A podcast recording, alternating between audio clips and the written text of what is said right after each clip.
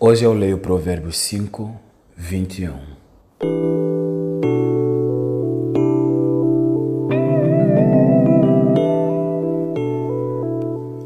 Porque os caminhos do homem estão perante os olhos do Senhor, e ele considera todas as suas veredas. Muitas das vezes nós nos perguntamos onde Deus está. Afinal de contas, onde Deus reside?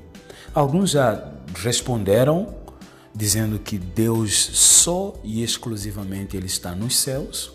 Tanto é que Jesus orou ao Pai Nosso dizendo que Pai nosso que estás no céu. Então, se Jesus disse que o Pai nosso, nosso Pai está no céu, então ele habita lá e ele olha com como que com olhos gigantes para toda a raça humana e ele julga, governa, cuida dos seres humanos dos céus. Essa é uma resposta. Alguns na teologia, como Karl Barth, por exemplo, disse que Deus é o totalmente outro. Ele é alguém que está no universo, mas que não é nós. Deus é o totalmente o outro. Mas eu gosto muito também da o que a Bíblia diz, o que a Bíblia responde. Paulo, por exemplo, diz que nós somos o templo do Espírito Santo.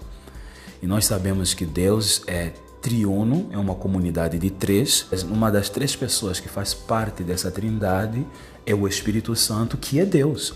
E esse Deus habita dentro da gente. Então, quando Salomão diz que porque os caminhos do homem estão perante os olhos do Senhor. Não é somente os caminhos que Deus olha de fora, porque Deus está em todos os lugares, Ele vê o que nós praticamos na história. Mas Ele conhece os caminhos que a nossa alma trilha que o nosso coração trilha.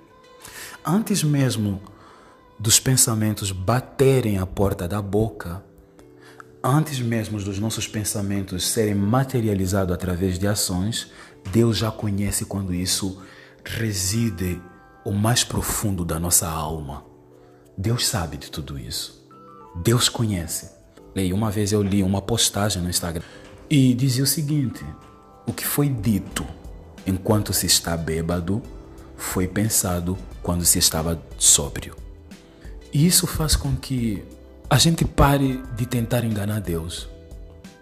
Sabe, a gente quer dizer para Deus o quanto somos santos, o quanto somos justos, o quanto somos perfeitos, enquanto não. No nosso coração está, somos sepulcros caiados, temos pensamentos ruins, temos coisas muito feias, temos uma, uma alma totalmente devassa e queremos dizer para Deus que nós somos aquilo que mostramos para as pessoas de fora. Não.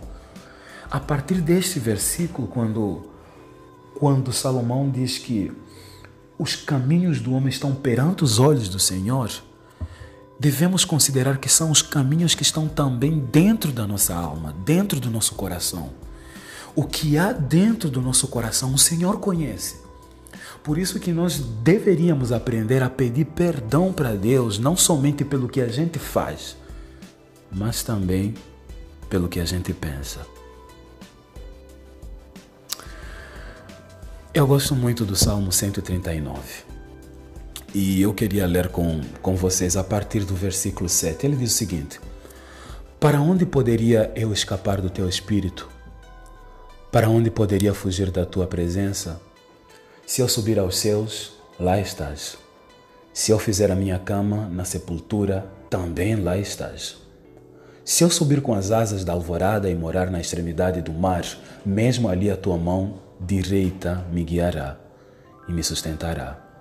Mesmo que eu diga que as trevas me encobrirão e que a luz se tornará noite ao meu redor, verei que nem as trevas são escuras para ti.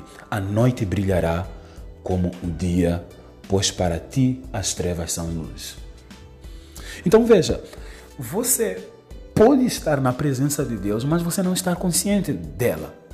Assim como esse salmo, esse provérbio diz, ele está te olhando. Ele está sob está você está sob júdice dos olhos de Deus. Eu falo isso não somente para que você diga, meu Deus, Deus está olhando para mim toda hora para que Ele possa me julgar. Não, não é isso. Deus está te olhando para cuidar de você também. Deus está olhando para você para poder te ajudar, para te pastorear. Não é isso que o Salmo 23 diz? O Senhor é o meu pastor e nada me faltará. Deitar-me faz em verdes pastos. Deus olha para você. Deus cuida a você. Deus te alimenta, te guia nos, va nos pastos verdejantes para que você tenha vida, para que a sua alma seja alimentada de coisas boas, para que a sua alma seja alimentada do pasto do Senhor. Por isso eu te convido a ter consciência da presença de Deus na sua vida e a abraçar o cuidado dele para contigo. É, é isso.